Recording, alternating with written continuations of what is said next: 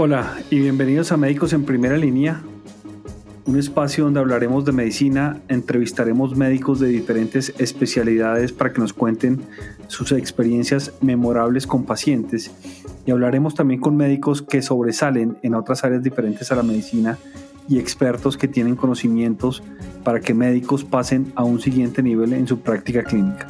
Mi nombre es Juan Gabriel Sendales y yo era médico. Bueno, pues me alegra mucho estar aquí con ustedes en el consultorio número 33, un número defectivo o deficiente, lo que significa que es mayor que la suma de sus divisores propios, exceptuándose a sí mismo, como lo diría un profesor de matemáticas que tenía, el profesor Crudo. Ese era su apellido. El profesor Crudo tenía dos características que lo identificaban. La primera que escribía al revés, él mismo decía que su papá le enseñó a escribir al frente de un espejo. Y entonces él siempre se hacía al frente en la mesa y escribía su clase en el papel y no podía leer sin problema. Y lo otro es que andaba con un cuaderno donde estaban las carreras de caballos. Entendería que era como una guía de quién corre el caballo, cuántos eh, válidas ha ganado, etc. Y entendería también que el profesor Crudo apostaba a los caballos. Los carreras de caballos y las apuestas creo que han estado siempre muy de la mano. La clase se paraba mientras el profesor prendía su radio y terminaba la carrera. Pero bueno, esa es la explicación matemática del número 33. Lo que sí sé es para qué sirve el 33 en medicina. En medicina, aprovechando las R's de su pronunciación, se usaba en la ocultación de las vibraciones. Uno le decía al paciente, diga 33 y así verificaba si se transmitían bien las vibraciones desde la caja del tórax. El doctor Cediel, profesor de semiología, llamaba eso el frémito vocal. Y digo que se hacía porque obviamente ya no se hace. Ahora se le pide al paciente un tag de tórax. Pero bueno, qué bueno saber que podemos seguir conectando y compartiendo en esta red de médicos en primera línea. Hace un par de episodios les había comentado que esta segunda temporada del podcast iba a venir recargada, entre muchas otras cosas, con cosas que me gustan mucho y que son los monólogos, donde les iba a contar cómo va el mundo. Pues hoy será uno de esos casos y el tema central es COVID-19. Hace poco, la Universidad del Rosario sacó un documento llamado Entre Picos y Valles hacia dónde debe llevar la estrategia para el control del COVID-19 en Colombia y en la experiencia de manejo que ha tenido la pandemia en estos más de 15.000 horas que llevamos. Así que hoy quise generar un espacio de reflexión en torno a esas estrategias que el país tiene que adoptar para enfrentar la pandemia de ahora en adelante. Creo que la pandemia y los riesgos que representan para la salud de la población nos cambió la vida a muchos. Para gran parte de las personas, y me incluyo obviamente, significó momentos difíciles, de mucha incertidumbre, la desesperación para algunos de cuarentenas prolongadas, cierre de fronteras y seguro muchas otras cosas más.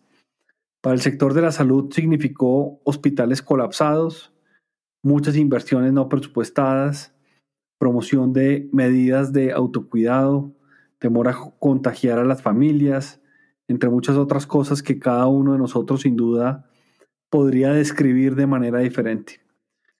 Pero para resumirlo, de modo que incluya a todo un país, la pandemia generó efectos individuales, sociales y económicos, como la afectación de nuestra salud mental, la disminución de la actividad económica y el aumento del desempleo, la pobreza y la desigualdad. Y ahora después de más de 15.000 horas de esta pandemia y cuando la vacuna se ha convertido en la mejor alternativa promovida por los estados para proteger la vida, disminuir gastos en atención por la enfermedad y una posibilidad para la reactivación económica y social, la pregunta es, ¿qué sigue? ¿Hacia dónde llevar la estrategia para el control del COVID-19 en Colombia? Sé que no hay una respuesta definitiva para eso, pero hay muchas cosas que todavía no sabemos que no sabemos sobre esta pandemia y sobre todo sobre la vacunación también. Me gustaría decirles que la vacuna es la solución a esta pandemia y que nuestro país saldría eh, próximamente bien librado, pero la realidad es que no es cierto y tampoco es una respuesta sencilla. El reto del futuro de la pandemia en Colombia es mucho mayor, considerando que depende de muchos factores críticos, como los programas de vacunaciones nacionales y mundiales, la posibilidad de implementar dosis de refuerzo masivas, la generación de variantes de preocupación, y así se llaman, y las respuestas públicas a intervenciones no farmacológicas.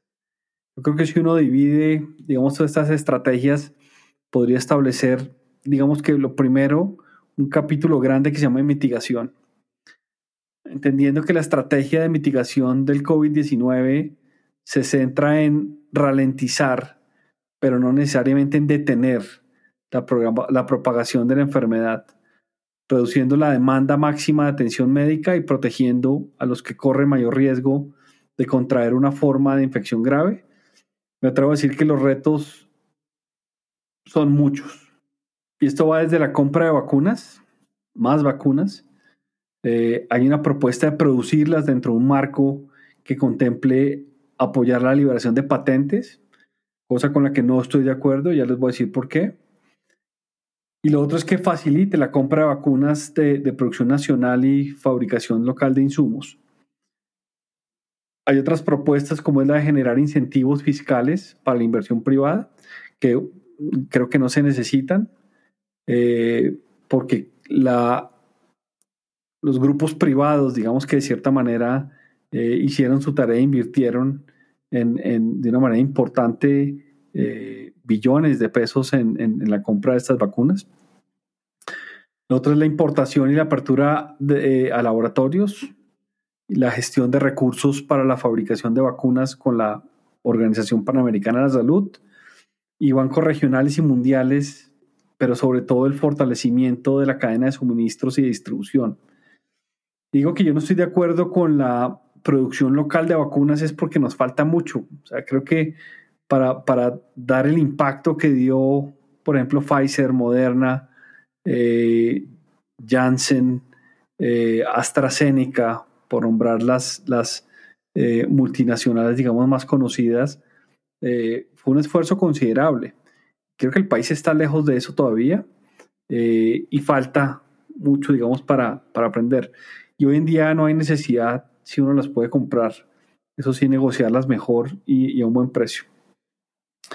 Según el reporte más reciente del Ministerio de Salud, hasta el 15 de octubre, la cantidad de colombianos totalmente vacunados o sea, aquellos que ya recibieron las dos dosis es del 37% para una población de 51 millones más o menos, eh, mientras que el 55% de la población se han inmunizado con una dosis.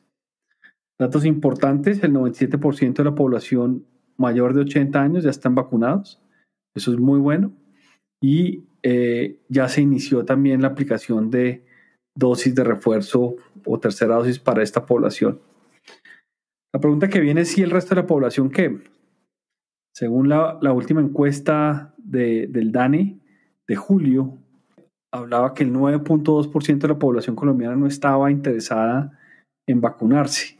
Y de ese porcentaje, el 65% cree que la vacuna es insegura, el 20% que no es efectiva eh, y un porcentaje mínimo todavía sigue creyendo en esas eh, teorías especulativas sobre eh, ADN manipulado y chips y microchips y todas esas cosas.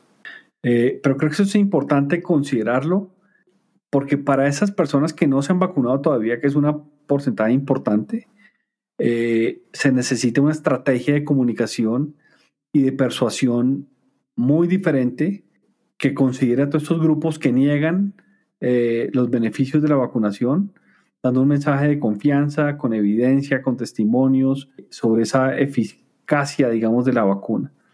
Aquí, aquí lo que uno, otra cosa que se puede hacer, por ejemplo, eh, es que el INVIMA levante, digamos, esa, esa etiqueta que tiene sobre uso de emergencias y ya se permita, digamos, la vacunación formal eh, o el registro formal de, de, esos, medicamentos eh, porque eso le va a dar también una cantidad de seguridad.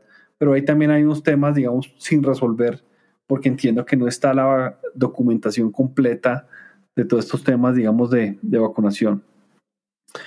Pero hay que pensar en otras estrategias, como, como decía, eh, ofrecer mecanismos de información que, resuelvan las dudas, eh, aprovechar todo este tema de redes sociales eh, que facilitan mucho la transmisión de la información, de pronto ubicar alguno que otro médico influencer y, y usarlo como canal de comunicación, ofrecer incentivos materiales para que quienes se vacunen. De hecho, decía la Universidad del Rosario que por qué no proponer lo que se hace en la votación que es, por ejemplo, tener un día de descanso o medio día de descanso eh, que se podría hacer y es significativamente relevante para estas personas. O crear facilidades en el acceso a los puntos de vacunación, implementar condiciones restrictivas, de pronto también, de ingreso a ciertos sitios, ejercicios, eh, de, ciertas actividades, profesiones. No, no debería uno llegar a eso, pero al final eh, de pronto es lo que toca.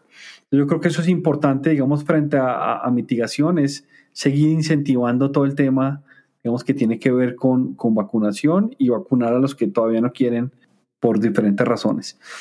Hay otro tema importante, otro capítulo que tiene que ver con esas nuevas olas de contagio. Eh, eso sigue siendo una amenaza, el control de estas nuevas variantes. La tercera ola, pues obviamente tuvimos la, la, variante Delta, pero también salió una variante de esas de preocupación como la MU o, MU, eh, que es típica colombiana. Obviamente Colombia no se puede quedar sin, sin su propia variante, pero creo que eso nos cogió muy desprevenidos, causó un número importante de muertes en el último pico y si seguimos así, pues la cuarta ola no va a ser una excepción con estas variantes. Entonces, ese es un capítulo, digamos, grande de, ver qué hacer con esas variantes.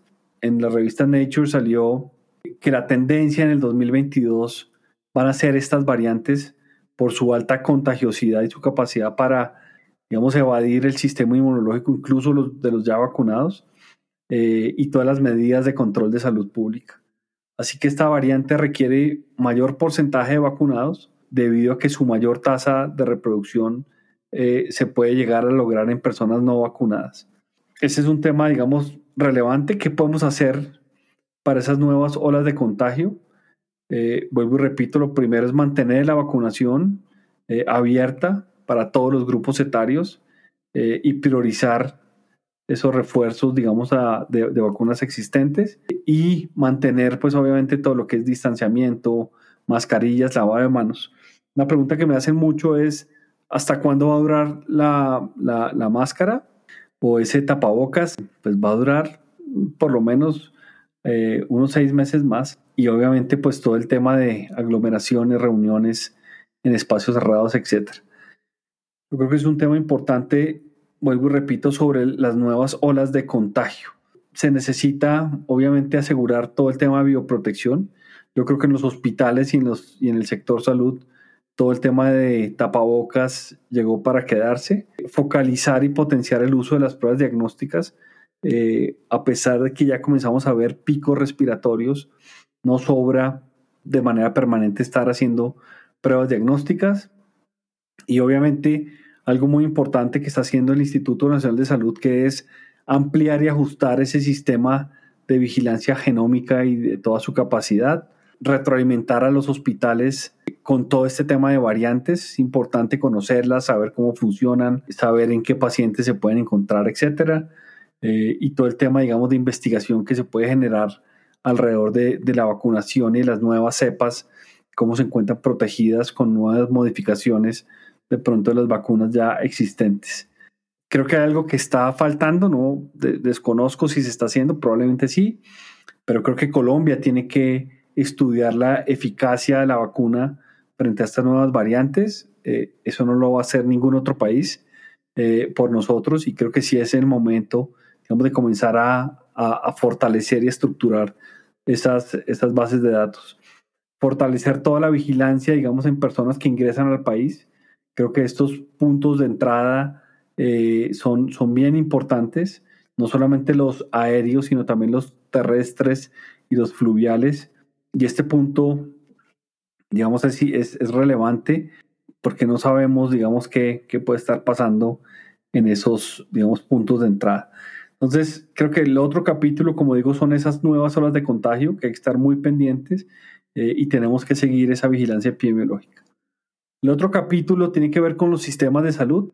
Seguramente, pues muchos de ustedes vieron cómo los hospitales estaban colapsados, no habían camas, se tuvieron que desplazar pacientes a, otra, a otras ciudades. Eh, y si bien hemos hecho un esfuerzo enorme por adecuar nuestro sistema de salud a las necesidades de alta complejidad, pues obviamente seguiremos duplicando esas capacidades eh, y llegando al tope en esos picos de pandemia. Eh, esto no es una buena noticia, teniendo en cuenta que pueden volver a presentarse situaciones de alarma con, con otra ola, pero ¿cómo evitar el colapso del sistema? Yo no sé, la, la, respuesta es, es complicada, pero creo que nos sobra trabajar más en la prevención para que el paciente no llegue de manera anticipada a un sistema de urgencias o a toda la red, porque ahí es donde se tienen los problemas. Hay unos problemas muy grandes en el sistema de salud que tienen que ver con, con toda la disponibilidad logística y de, operaciones de muchos productos, incluso productos independientes del manejo del COVID, eh, diuréticos, antihipertensivos. Creo que el COVID puso a riesgo, digamos, todo el tema de la cadena de abastecimiento eh, y ese es un tema, digamos, serio que, que también hay que eh, revisar. La pandemia nos ha mostrado esa necesidad de tener mucho mayor capacidad eh, de los sistemas de control en, el sistema de salud para enfrentar esta crisis. Todo ese trabajo en red de la Secretaría de Salud y el Ministerio es bien importante para poderlo hacer. Creo que seguir en esa figura de coordinación entre secretarías, ministerio y toda la red, digamos, de hospitales y aseguradores es, es fundamental. Una cosa que hay que hacer claramente es simplificar ese giro de recursos hacia los prestadores y hacia los proveedores. Tenemos déficit completo en este, en este, en este punto. Ya hay tecnologías de información y de comunicación y de toda la, el Internet de las cosas y eh, tecnología de, 4.0 para poder trazar y no modificar esos registros. Y creo que ahí nos falta mucho en simplificar y darle más apoyo a esta iniciativa. Recientemente salió el, em, el pasaporte digital, pasaporte que fue donado a través de eh, una fundación al, al, gobierno. Tuve la oportunidad de participar y dar un par de recomendaciones al, al, manejo de ese aplicativo y creo que eso de cierta manera tiene un, un apoyo, digamos, importante. Yo creo que lo que tiene que ver con sistema de salud es, es seguir ese, ese, ese, control y obviamente pues el tema, digamos, de, de abastecimiento que hoy en día se vuelve en un problema grande. Y el otro capítulo pues tiene que ver con esa reactivación económica. Yo creo que la reactivación económica pues sigue siendo una preocupación importante, sobre todo en países como el nuestro. Aquí se vivió un dilema entre salvar vidas eh, o incrementar la pobreza y frenar la recuperación económica. Y se murió mucha gente y hubo unas pérdidas importantes del Producto Interno Bruto y el empleo, que esos son marcadores bien relevantes. El costo social generado por todas las restricciones de movilidad eh, fueron grandísimos y esta digamos que es más una muestra que es necesario priorizar políticas que mejoren la salud de las personas sin afectar todo el tema de producción económica. No es fácil, pero, pero creo que es un tema, digamos, relevante también para, para tener en cuenta. Creo que todo ese programa de apoyo al empleo formal eh, hay que modificarlo. Lo reciben los propietarios de empresas, pero no los hogares, por ejemplo, eh, más pobres. Hay que seguir incrementando las eh, exenciones tributarias o los subsidios a la contratación y de nuevos empleos, eh, sobre todo de personas jóvenes y vulnerables. Y también se debería establecer un seguro al desempleo, eh, que son recomendaciones, digamos, que están listadas en este informe que les digo.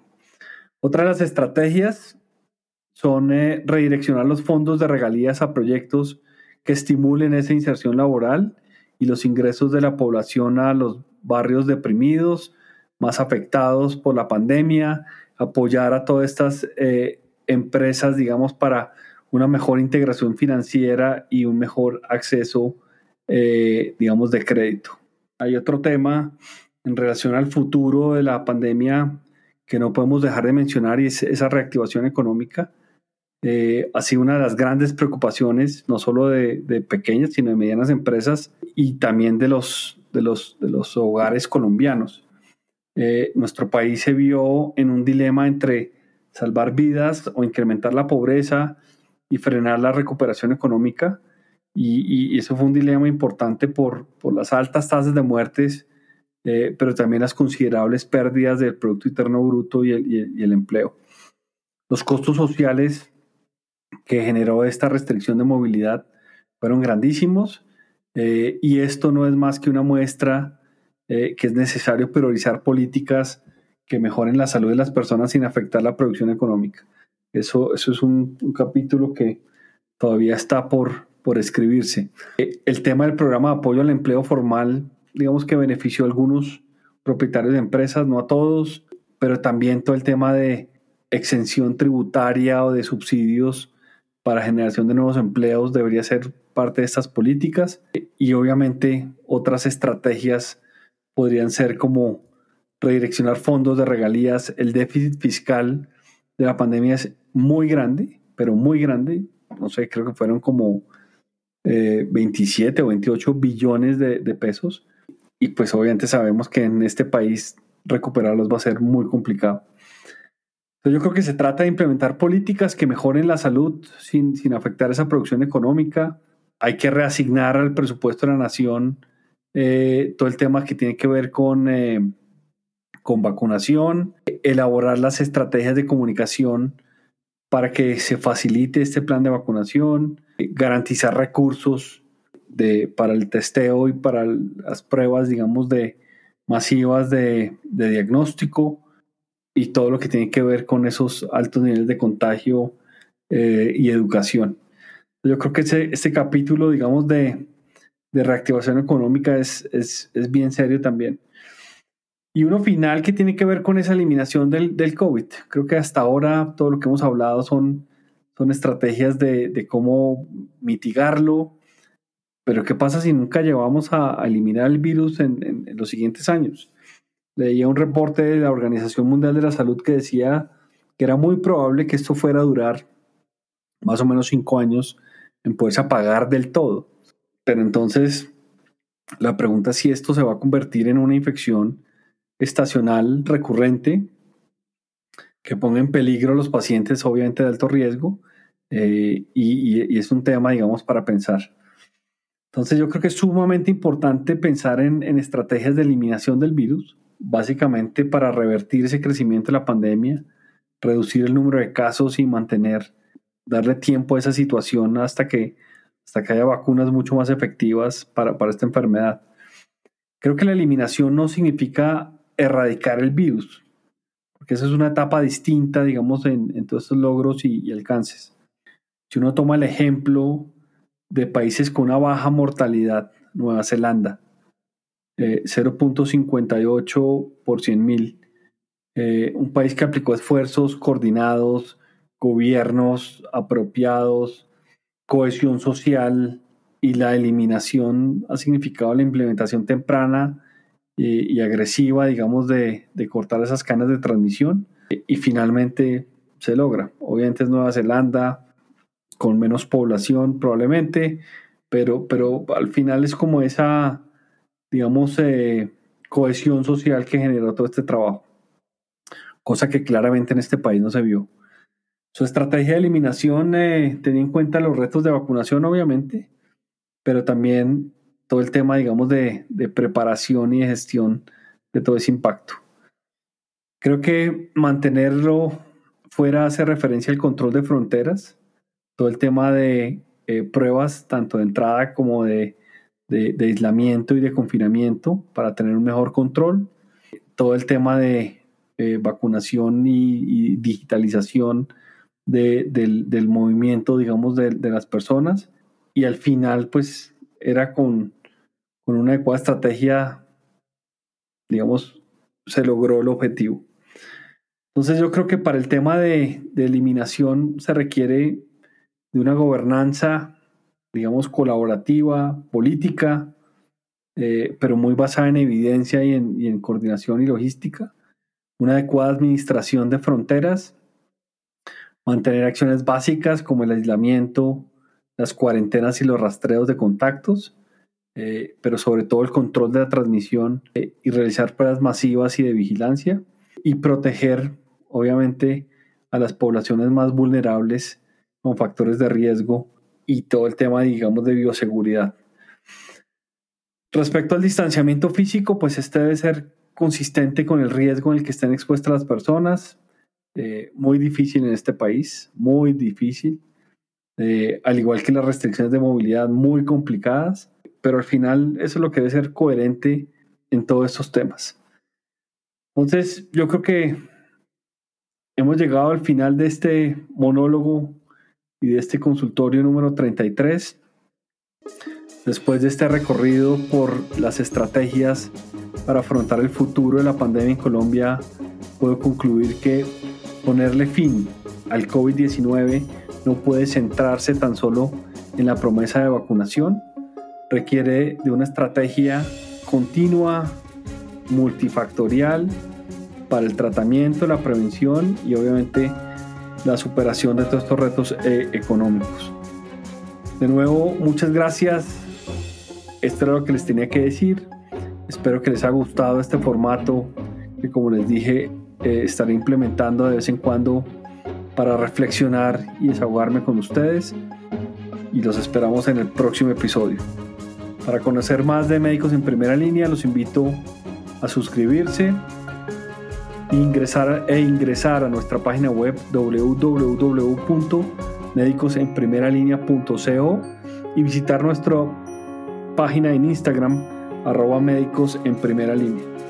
Compartan este episodio a quien pueda interesarles y califíquenos en Apple Podcast o déjenos una reseña si así lo consideran. Que tengan una muy buena semana